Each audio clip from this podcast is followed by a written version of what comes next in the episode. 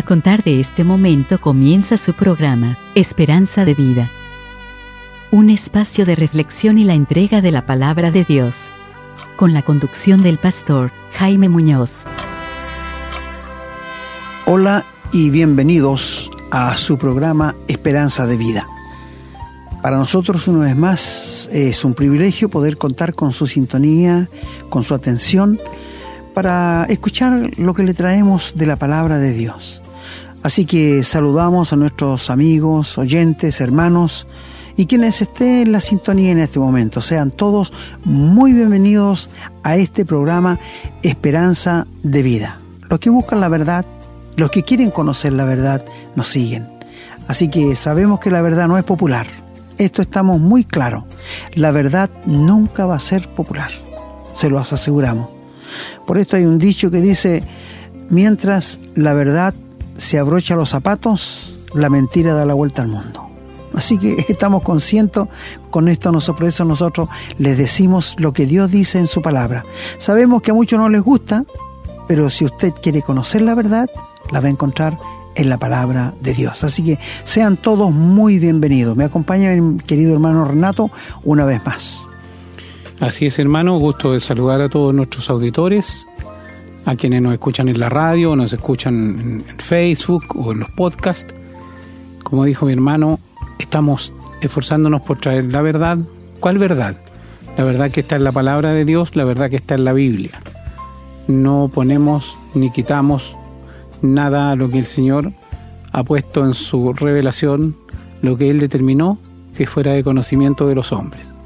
Como también decía mi hermano pastor, Sabemos que no somos populares, que nuestros programas no son populares. No esperamos tener grandes audiencias, todo lo contrario. Pero cuando uno piensa que el Señor Jesucristo estuvo tres años predicando en su ministerio, y hizo milagros, hizo tantas cosas que hizo, sanó personas, y finalmente no fueron más de unos 120 los seguidores que llegaron al final, ¿qué podríamos esperar nosotros, humildes hombres?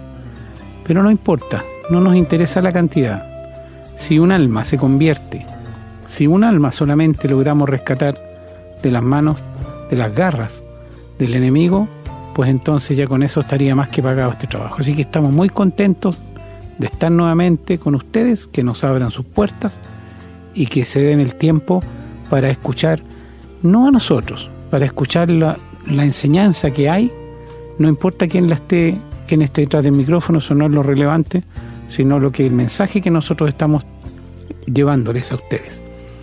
También hay algunos temas y músicas que ponemos en el programa que son de contenido, también algunos de ellos tienen sus propias enseñanzas. Es bueno ponerles atención.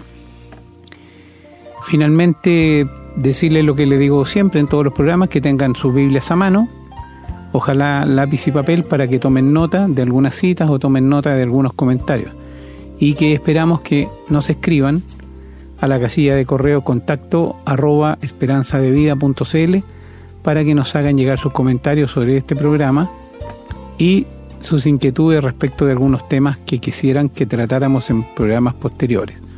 Ya lo hemos dicho y lo volvemos a repetir, no le hacemos el quite a la contingencia. Por el contrario, nos encantaría poder llevar siempre temas que, que sean de la inquietud de las personas, por lo que están viviendo en estos días, por las noticias que están viendo en estos días, porque todo tiene respuesta en la escritura. Bien, dicho esto entonces, vamos a un tema y a la vuelta volvemos con la lectura bíblica.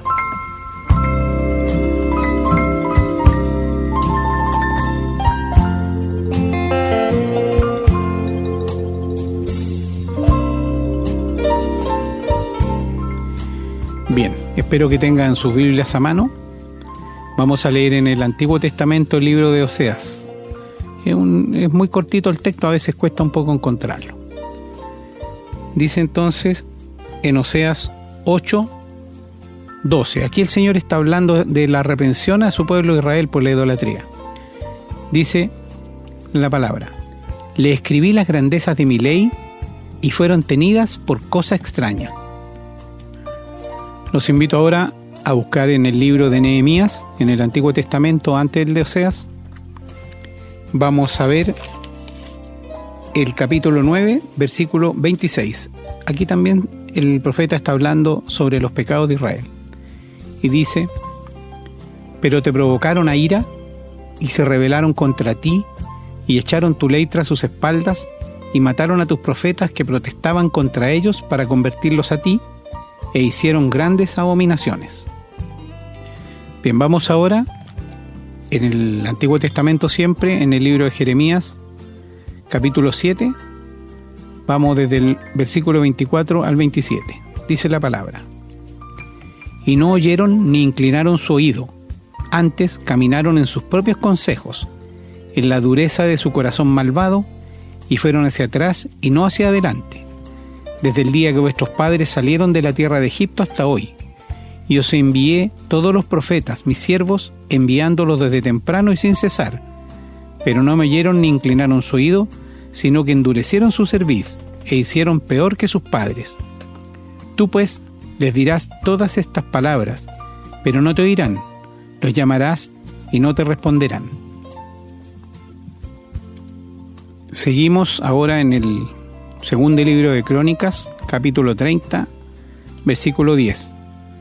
Aquí el profeta está invitando a, a todos los israelitas a que se preparen para celebrar la Pascua.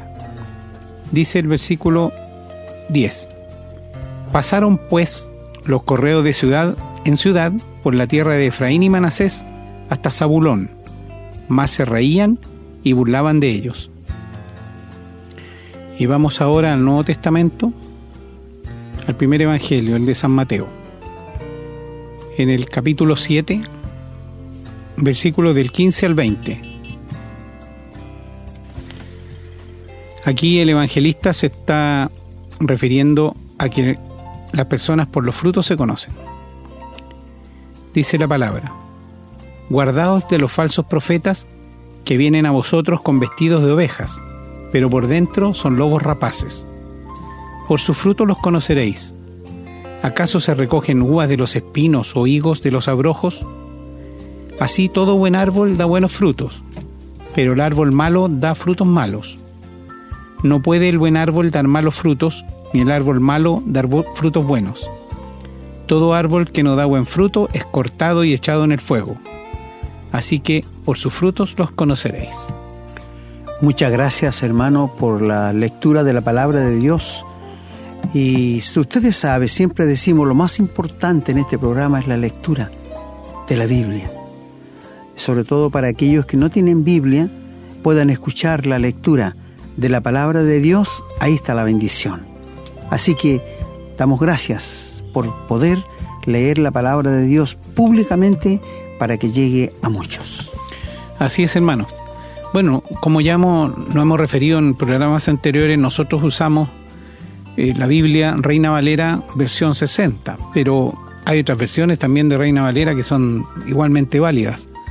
Y hemos estado estudiando también otras versiones de la Biblia que las consideramos bastante buenas pero no es el momento de comentarlo. Pero como referencia, la, Biblia Reina Valera es la que nosotros estamos usando. Ahí el texto va a calzar exactamente con lo que estamos leyendo. Si ustedes se pueden hacer de una de esa versión, que es la más popular en el mundo cristiano, eh, va, sería, sería bueno. Hay de diferentes, obviamente, precios y calidades, como en todas las cosas que fabrica el hombre. Bien, hermanos, vamos a parar con un tema, una canción, y a vuelta estamos entrando de lleno sobre este tema.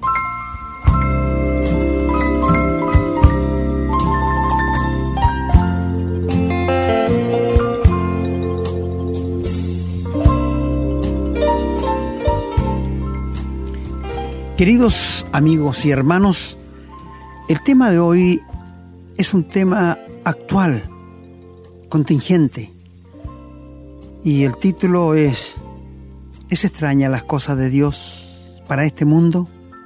Sí, es muy extraño.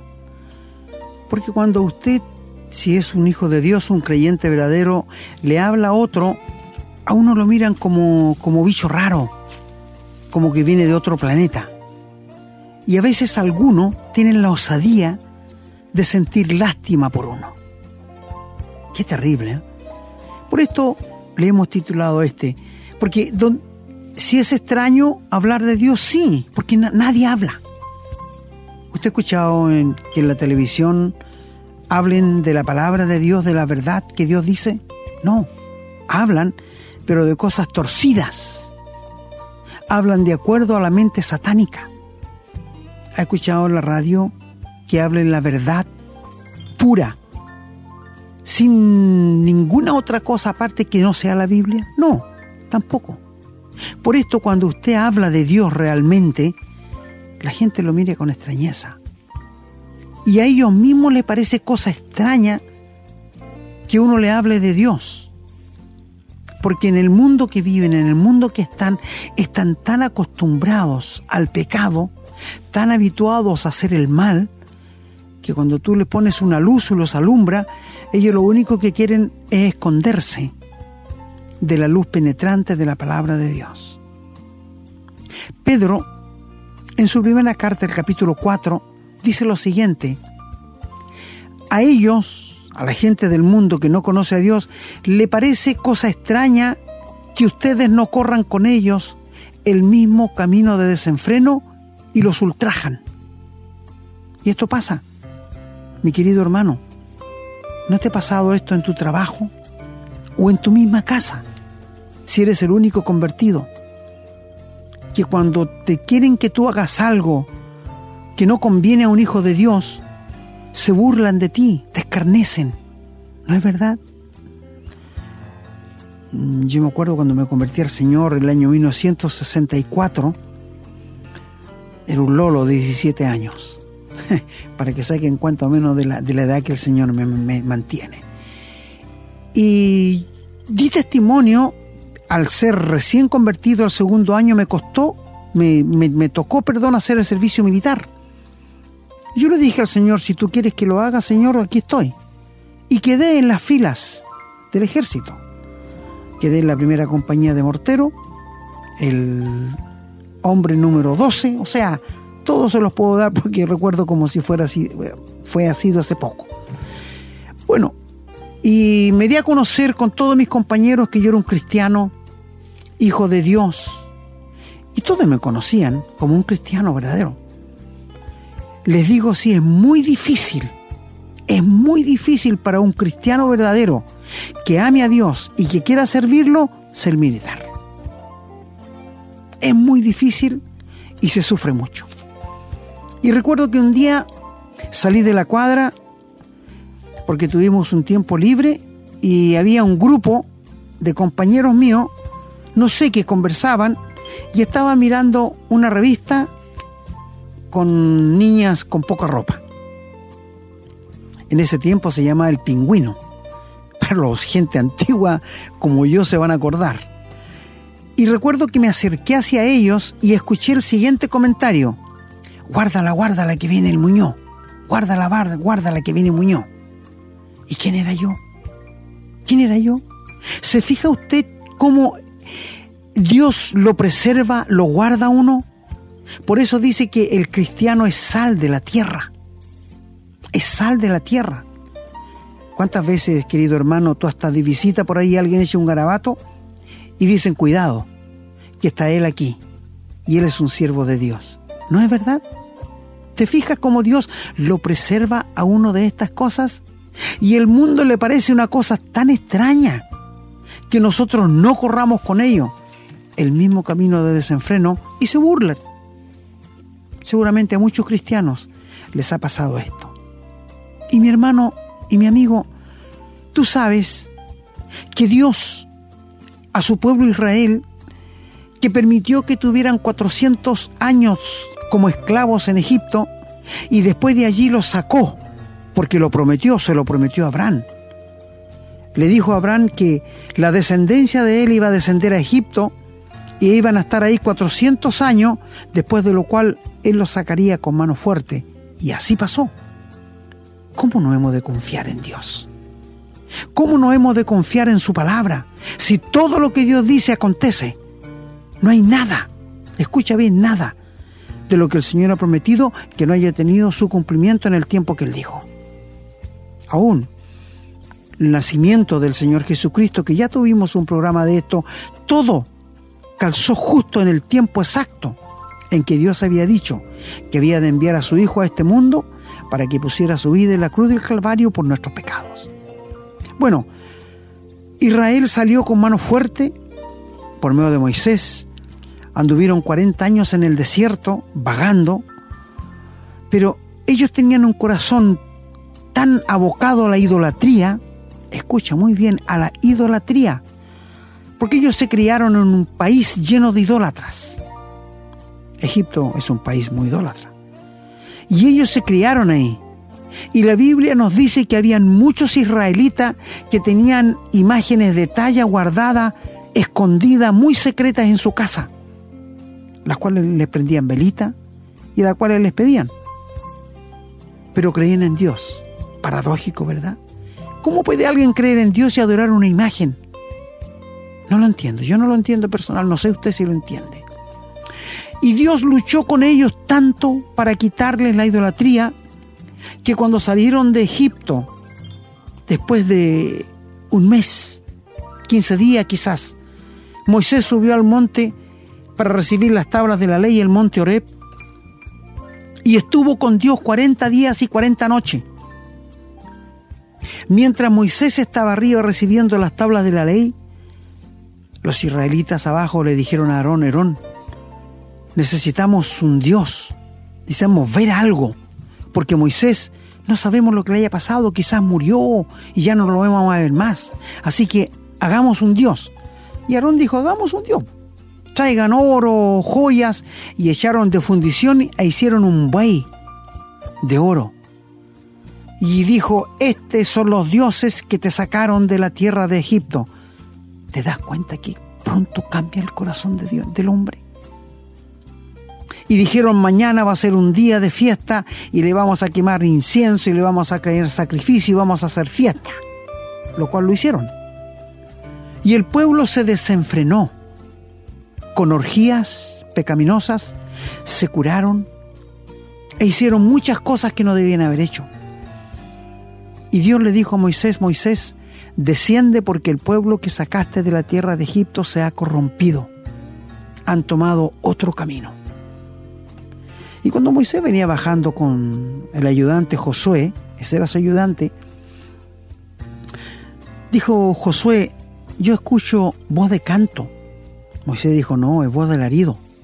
Y cuando les vio que estaban adorando el becerro de oro, arrojó las tablas de la ley, que seguramente se quebraron en muchos pedazos, y allí se dieron cuenta del grave pecado que habían cometido. Y Moisés tomó el tabernáculo y lo sacó fuera del campamento, quizás como a 100 metros, y le dijo a las tribus de Israel, el que esté con Dios, júntese conmigo. ¿Y sabe quién se juntó? La tribu de Leví. La tribu de Leví. De allí, la tribu de Leví se apartó para servir solamente a Dios. Extraordinario, ¿verdad? Si tú no lo sabías. Y ya que ellos se juntaron con Moisés, Moisés les dijo, bueno, tome cada uno su espada y pase por el campamento y era a su hermano, a su padre, a su amigo, de los que tuvieron involucrado en la idolatría. Y salieron y murieron 22 mil. Por esto hay una profecía en Balaán que dice lo siguiente, que Balaán la dijo, Leví no conoció padre, no conoció madre, ni conoció hermanos. Extraordinario por la obediencia a Dios. Entonces te das cuenta tú cómo las cosas de Dios tienen su cumplimiento tan fiel. Pero Israel siguió en el desierto y te digo que habían imágenes ocultas allí en el desierto. Habían imágenes ocultas que ellos tenían guardadas. Y por esto cuando entraron a la tierra de Canaán Dios le prohibió que plantaran árboles para cera ¿Qué quiere decir esto? Quiere decir que ellos plantaban árboles, los dejaban crecer, los cortaban y hacían una imagen. Usted me diría, pero ¿cómo? Sí, por esto te digo. Entonces Dios les aconsejó, les mandó profeta, les habló tanto que dejaran la idolatría. Pero ellos nunca entendían. Mira, cuando Dios les dijo a los israelitas, dejen la idolatría y obedezcan mis leyes, porque si no lo voy a desterrar de aquí de Jerusalén y lo voy a llevar a un pueblo lejos que ustedes no conocen. Y 70 años los voy a tener allí. ¿Tú piensas que le hicieron caso a Dios? No, por supuesto que no. Y Dios permitió, como lo vimos en un programa anterior, que entrara el ejército del rey Nabucodonosor de Babilonia y se llevara al pueblo de Israel y le destruyera el templo. Y quedó Jerusalén desolada. Quedó para cueva de chacales, de lobos, de zorros. Qué pena, ¿verdad? Y murieron muchas mujeres, muchos niños, muchos jóvenes. Y la Biblia nos dice que solamente los ancianos, los decrépitos, los pobres, dejaron allí en Jerusalén. Pero el resto se lo llevaron todos. De allí salió Cedrat Mesach y Abednego, que eran los sabios más populares en la tierra de Babilonia. Y de allí hartas profecías se escribieron. Algún día vamos a hablar de alguna de ellas. Y Dios les seguía mandando profeta, pero ¿sabe qué hacían ellos? Se burlaban Parecía que era algo extraño que llegara un profeta y le dijera, Dios dice que va a pasar esto y esto. Y a ellos le parecía cosa extraña. Y venían profetas que se levantaban, porque siempre han habido falsos profetas, en su propia, como te dijera, en su, en su pensamiento, como pasa en el día de hoy. Y le decían, no crean, Dios nunca va a hacer esto. Dios es un Dios de amor. Seguramente estoy hablando a personas que creen que nunca van a ser condenadas porque Dios es un Dios de amor. No, amigo, no te equivoques. Y estos profetas le decían, no crean a este profeta de Dios, porque Dios nunca va a hacer lo que dice. Dios es amor, Dios les ama. Y amigo, pasaba como Dios decía. Permitía que llegaran enemigos y se llevaran cautivo mujeres, hombres y niños. Y ellos, cuando venían los profetas verdaderos, se burlaban de ellos y les parecía cosa extraña. El primer pasaje que lo oyó nuestro hermano, allí en Osea 8:12, dice que cuando Dios mandaba amonestar al pueblo de Israel para que no siguieran, no, no, no siguieran revelándose en la palabra de Dios, revelándose en contra de los mandamientos de Dios y siguiendo el camino de la idolatría, les parecía cosa extraña la palabra de Dios. Hoy día, amigos, estamos viviendo en un mundo tan parecido. Muy parecido. ¿Sabes por qué? ¿Cuántos ídolos tiene la gente? Me ha tocado ir a casas donde hay un afiche de un santito y tiene tres velas al lado. Amigo, ¿Tú piensas que ese papel y esas velas van a congraciar a Dios para que te conteste o te concedan la petición tuya? No, querido amigo, si tú eres una persona idólatra, si tú eres una persona que clamas a los santos, hay miles de santos, los hombres han inventado muchos, y tú piensas que ellos tienen algún poder para eso, no. Mira, te voy a contar. Tú años atrás seguramente escuchaste de El Chacal de Nahuel Toro. Hace muchos años atrás, aquel hombre que bajo los efectos del alcohol mató a cinco niños con un hacha y a una mujer que ni siquiera era su esposa. Y estuvo preso algunos años. Era un analfabeto, le enseñaron a leer, le enseñaron a escribir e hicieron un hombre de bien y después lo fusilaron. ¿Sabes? En la tumba de este hombre, en la tumba de este hombre, está lleno de animitas por favores concedidos. ¿Te cae a ti en la cabeza una idea tal? ¿Te cae esto a ti en la cabeza, querido amigo? Con tu inteligencia ponte la mano en el corazón. He conocido hombres criminales, asesinos, a quienes la gente le va a prender vela y hacerles petición. Y el diablo es posible que le conteste algunas, se las conceda. Pero sabe, no es Dios. No te confundas. Estas peticiones que yo he visto a personas religiosas que cargan grandes cosas, se arrastran por el suelo sangrando y vienen a agradecerle por una petición concedida, pero no es Dios. No metas a Dios en esto, querido amigo. Es el diablo, es Satanás. Dios no trabaja con el diablo. Nunca lo va a hacer. Y el diablo conoce a Dios y le teme, lo que el hombre no hace. Entonces los israelitas cayeron en esta idolatría tan baja que cuando alguien llegaba a hablarles y a mostrarles el mal camino que tenían, ¿qué hacían ellos? Se burlaban. ¿Y qué hace la gente hoy día cuando tú le hablas de Dios? ¿Te reciben? No. ¿Te lo aceptan? No. Se burlan de ti. Incluso algunos osados, como dije, llegan a sentir lástima. Llegan a sentir lástima. Yo recuerdo hace más o menos dos años, me tocó ir a dejar a su casa a un coronel de la Marina. Y ellos habían dado una comida, seguramente el hombre tenía unas copitas en la cabeza, pero eso no importaba porque estaba bien sobrio el hombre. Y venían dos capitanes atrás. Y yo aproveché la oportunidad porque cada persona que llega al lado de uno es una oportunidad que Dios le da para hablarle del Evangelio. Y yo comencé a hablarle del Evangelio, del Señor Jesús, de su muerte en la cruz. El comandante me dijo, amigo, estos son cuentos. Caballero, le dije yo, no puede ser cuento. Usted es un hombre igual que yo, creado a imagen y semejanza de Dios. Y usted tiene un alma preciosa que salvar. No, me dijo, si cuando muramos se va a acabar todo. No, la vida no es así.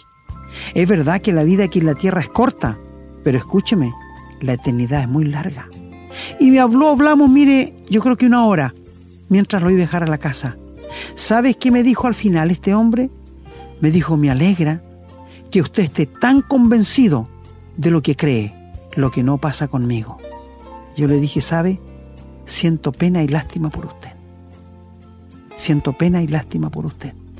Porque usted no quiere aceptar una realidad que está viendo. Y amigo, ¿no es esto lo que pasa con la gente hoy día? Háblale a alguien de Dios invítale a una reunión.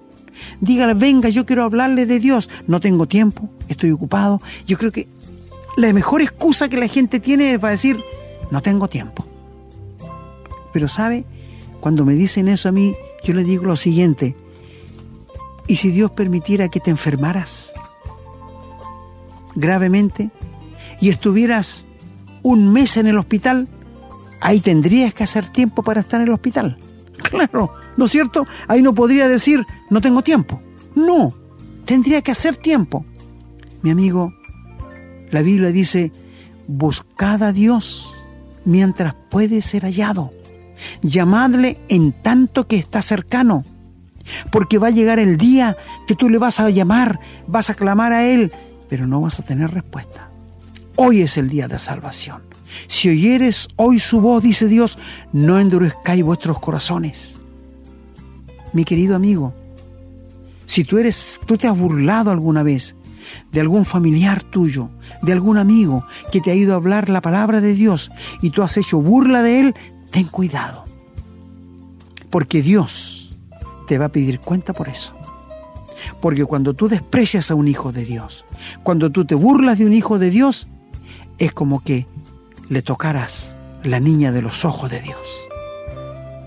Terrible, ¿no es cierto, amigo? Terrible. La, gente nos dice a veces que estamos locos. Bueno, está bien, pero estamos locos por el Señor. Hay otros locos que están locos por el fútbol. Hay otros locos que están locos por, el, por la música. Hay otros locos que están locos por el rap. Mi amigo, lo nuestro es algo verdadero. El resto es vanidad, pura vanidad, que va a terminar en nada. Por esto es importante. Dios no solo una vez amonestó a su pueblo Israel, muchas veces lo hizo. En Nehemías, donde leyó nuestro hermano, después que Israel fue llevado a Babilonia, Nehemías fue el que le pidió al rey Ciro volver para construir el templo. Y volvieron muchos israelitas con él. Y Nehemías les hace ver allí y les dice, ustedes han sido un pueblo muy idólatra nuestros padres. Nosotros no podemos seguir este mismo camino. Y cuando Él le mandaba profetas, ustedes se burlaban de ellos, le hacían escarnio y no les querían escuchar. Volvemos a lo mismo. Te das cuenta que el hombre, cuando no quiere escuchar a Dios, se burla de los mensajeros que Él manda. ¿Y por qué no se burla de Dios? Porque no le ve, pero ve a los mensajeros. ¿Te has dado cuenta? ¿Has pensado en esto? ¿Por qué la gente aborrece a nosotros que somos cristianos, pero no puede aborrecer a Dios porque no le ve? Y la gente de por sí aborrece a Dios, aunque sean religiosos, y por esto aborrecen a los verdaderos cristianos. Mi amigo, ¿le parece cosa extraña a usted cuando escucha una palabra de Dios? La gente, yo me he dado cuenta cuando voy en vehículos que no son míos, y aparece un programa religioso, lo cambian inmediatamente. Están mirando la tele, hablan de Dios, lo cambian inmediatamente. ¿Por qué? Porque no quieren saber nada de Dios. No quieren que Dios se meta en sus vidas. Esta es la verdad de las cosas. No quieren que Dios se meta en sus vidas. Y cuando nuestro hermano lo leyó en Jeremías, también. allí lo mismo. Estos israelitas no quisieron entender la voz de Dios. Y Dios permitió que creyeran la mentira para que fueran deportados a Babilonia. ¿Sabes qué dice Dios para el día de hoy? Dice que Dios permite a quienes rechazan el amor a la verdad, que crean la mentira, para que sean condenados todos los que no creyeron a la verdad. Ojalá que tú no te encuentres en este grupo de personas que han rechazado el amor a la verdad. Porque quiero decirte, querido amigo, Dios ilumina al hombre para que entienda que es pecador, que necesita un perdón y que Cristo ya pagó su culpa en la cruz del Calvario y que abriendo el corazón, depositando su fe, su confianza en Dios, le va a perdonar, le va a regenerar y le va a hacer una nueva criatura. Y cuando lo entienden y lo rechazan, Dios permite después que crean la mentira, que crean cualquier cosa satánica para que sean condenados porque ellos no creyeron el amor a la verdad una situación peligrosa, una situación bien, diría yo, que no, como que anda en la orilla del precipicio. Te hago una pregunta, querido amigo. ¿Tú tienes la salvación, el perdón de pecados, la vida eterna? Si piensas en decirme que eres miembro de una iglesia, esto no te garantiza nada. Si piensas decirme que eres bautizado, esto no te garantiza nada. Si piensas decirme que eres un pastor, que eres un diácono, que eres un anciano, que eres un obispo, esto no te garantiza nada, querido. Nada. Si tú no eres regenerado, si no, no has tenido un contacto personal con el Señor Jesucristo, tú no tienes nada. ¿Sabe? Dios nos habla por distintas formas, por sufrimientos, por angustias, por muerte de un amigo, por muerte de un familiar. Dios nos habla de distintas formas y de distintas maneras, porque Él quiere, Él quiere que tú seas salvos, que tengas el perdón de pecados. Pero ¿qué haces tú? Te parece una cosa extraña porque no está concordando con lo que tú piensas. Mi amigo, tus pensamientos no pueden ser los pensamientos de Dios. Así que Dios amonestó a Israel con todo esto. Y cuando leímos en Crónica, Ezequías, el rey Ezequías allí, amigo, por muchos años no celebraron la Pascua.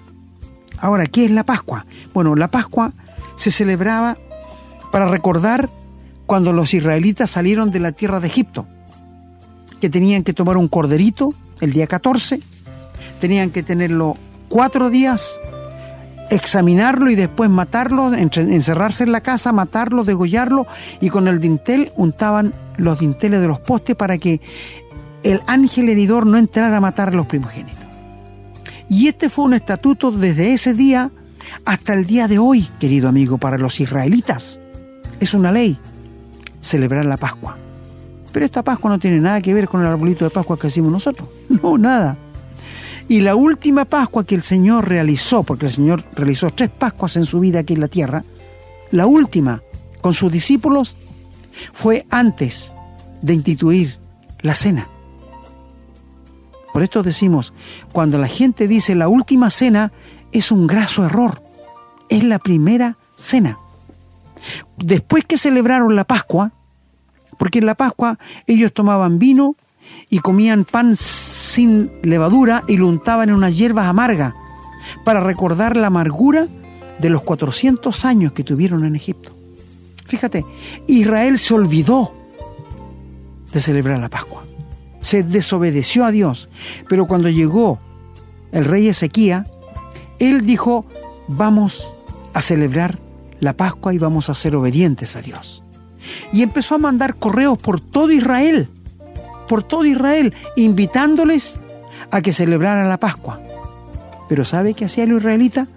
Se burlaban hacían escaño de los correos. ¿Por qué? No querían nada con Dios. Siendo ellos un pueblo escogido, siendo ellos gente que sabía muy bien lo que decía el Antiguo Testamento, pero no lo hacían y se burlaban. Por esto te digo, amigo, hoy día hay muchos que tienen apariencia de piedad, pero niegan la eficacia de ella en sus vidas hay un dicho extraordinario que a mí me gusta comentarlo que dice, el diablo es más poderoso cuando anda con una Biblia debajo del brazo. ¿Quién le va a cerrar las puertas a una mujer o a un hombre con una Biblia? No, le van a recibir. Por esto, amigo, el diablo está trabajando. Y te digo una cosa, el diablo conoce la Biblia. No te olvides que cuando tentó al Señor Jesucristo, le citó la Biblia. Le citó palabras de las Escrituras. Así que si tú quieres saber cuánto sabe el diablo de la Biblia, sabe más que tú. Quizás sepa más que yo, pero no sabe ubicarla. No tiene el Espíritu Santo para entenderla. Por esto la Biblia dice que el diablo cree en Dios y tiembla.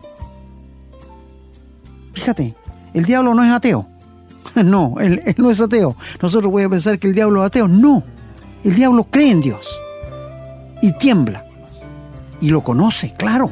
Mira, te voy a decir, cuando el diablo ve a un cristiano arrodillado, orando a Dios, el diablo teme. El diablo tiene temor. Y cuando un cristiano se parece más al Señor Jesús, más teme, porque el diablo le tiene mucho temor al Señor Jesús. No te olvides que muchas veces cuando el Señor estaba aquí en la tierra y venía un demoniado, el diablo le decía, por favor no nos atormentes. Ha venido antes de tiempo, no nos mandes al abismo. Le rogaban al Señor.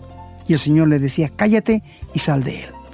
Es que la palabra de Dios tiene autoridad. Y cuando lo leyó nuestro hermano allí en Mateo, donde dice que vendrán falsos profetas, falsos maestros, amigos, estamos llenos. Y a ellos la gente le escucha. ¿Has visto iglesias grandes, cuatro mil personas, cinco mil personas? ¿Sí? ¿Cuántos piensa que son verdaderos creyentes los cinco mil? Mi amigo, mi hermano dijo algo interesante en delante. Nosotros no queremos grandes cantidades, pero sí queremos calidad. No nos interesa tener gente eh, religiosa, nos interesa verdaderos cristianos que han sido regenerados y que aman a Dios. No importa que seamos cinco, no importa que seamos tres, pero sabemos que estamos los verdaderos. Y esto nos interesa. Por esto, mi amigo, la religión ha hecho mucho daño al hombre. Y el Yain Mateo mismo dice que por sus frutos se conocen los árboles. Si tú profesas ser un cristiano, si tú profesas ser un hijo de Dios, te pregunto, ¿Cómo es tu manera de hablar? ¿Cómo es tu manera de pensar? ¿Cómo es tu manera de tratar a tu esposa, a tus hijos? ¿Cómo eres tú en el trabajo? ¿Sabes? Si en ti no ha habido un cambio, si a ti no se ha producido una revolución interior, mi amigo, entrégate a Dios de corazón. Mira, he conocido personas que han dicho que se convirtieron a Dios, pero solamente fue un convencimiento en su mente. Un convencimiento como cuando nos enseñan en la escuela a nosotros de Arturo Prat, de Bernardo Higgins, de Manuel Rodríguez. Nunca lo he visto ni lo conozco por foto nomás, pero lo creo aquí en la mente, en la cabeza. Pero cuando hablamos de Cristo, del Evangelio, no se puede creer en la cabeza, tiene que ser en el corazón. Muchos convencidos que dicen que son de Dios es porque han creído en Cristo en la cabeza, pero no en el corazón. Y mientras Cristo no entre en tu corazón, mi amigo, tú no puedes ser regenerado. Por eso te decimos, han salido muchos falsos maestros por el mundo. Ten cuidado y asegúrate que realmente eres un verdadero hijo de Dios. Y hijo de Dios no se llega a ser por bautismo o por estar en una iglesia, sino por ser regenerado. Juan capítulo 1 versículo 12 nos dice, todos los que le recibieron al Señor Jesús y creen en su corazón que Dios lo levantó de los muertos, tienen derecho de ser y ser llamados hijos de Dios con la autoridad del cielo. Y estos no son engendrados de carne ni de voluntad de varón, sino de Dios. ¿Ves que te hablamos lo que la Biblia dice, no lo que nosotros pensamos? Así que mi amigo, si tú te parece cosa extraña las cosas de Dios, cuídate. Y mi hermano, sigue adelante hablando del Señor Jesús.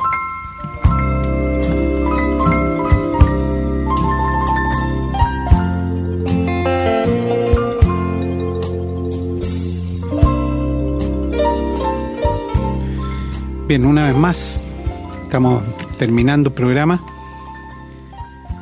Como siempre, el tiempo parece que se nos hiciera tan corto, hermano. Quisiéramos hablar tanto más. Pero también hay un refrán que dice, si de lo bueno poco, dos veces bueno. Exactamente. bueno, la verdad es que hoy día, en estos días, claro que suena extraño hablar de Dios, porque hoy día el pensamiento humano, hermano, es está la ciencia. El Dios que tiene en este minuto el mundo es la ciencia y lo, lo que mal llaman la madre naturaleza. Esos son los dioses hoy día. Entonces lo que no está en la naturaleza o lo que no se puede explicar con la ciencia la gente lo descarta. Dios está anticuado, está pasado de moda, en la ignorancia del ser humano. En otras palabras, la gente dice, si no lo puede comprobar con la ciencia, si no lo puede comprobar científicamente, no existe. Pero bajo esa premisa nadie podría comprobar tampoco que existió Napoleón. Porque yo no puedo repetir eh, de la misma forma todas las cosas que ocurrieron para que aparezca un Napoleón. Él ya existió. Entonces hay un error ahí cuando la gente quiere que se compruebe, por ejemplo, científicamente que Dios existe. Es imposible. Eso se puede comprobar con la, con la prueba histórica que se llama. Como podemos comprobar que existió, ¿no es cierto?, Napoleón y otros grandes personajes de la historia. Pero como usted bien dijo, a Dios se le conoce con el alma, se le conoce con el corazón. La cabeza nos sirve para razonar sobre ese conocimiento. De paso, le digo que yo siempre he pensado que un cristiano tiene la obligación de tener respuestas a, a sus dudas. Tiene que buscarlas. Si la busca en la escritura, si la busca en la Biblia, la va a encontrar. Nosotros no podemos quedarnos con es que esto tiene que ser así porque alguien me lo dijo. No, no, no, no tiene que estar, tiene que haber respuesta a la escritura, tiene que buscarla hasta que la encuentre y orar y pedirle al Señor que le dé la revelación. Ya lo hemos dicho con anterioridad, el Señor va revelando en la medida que ve que uno responde a su revelación. Yo no conozco ningún caso, hermano, a lo mejor usted sí, en que el Señor le haya revelado todo lo que está en la escritura a una persona eh, de una vez. Tal vez lo haya, es posible, pero lo existió en los grandes profetas pero en los tiempos actuales, después de que se escribió la Biblia, yo no conozco a nadie. Y entiendo que el Señor a uno le revela un poco, ve cuál es la respuesta, si yo respondo a esa revelación con responsabilidad, con seriedad, con fe, creyendo lo que el Señor dice, entonces me va a revelar otro poco. Y el Señor nos va abriendo los ojos, los ojos, y en la medida que uno abre los ojos, hermanos, se despierta más hambre, más ganas de conocer más Por eso que el mundo nos encuentra raro, pues el mundo cree que estamos locos. Lo más terrible es que nosotros sabemos que los locos son los que están en el mundo, hermano. Pero sabemos también que somos una minoría, porque el Señor así lo habrá querido, Él sabrá.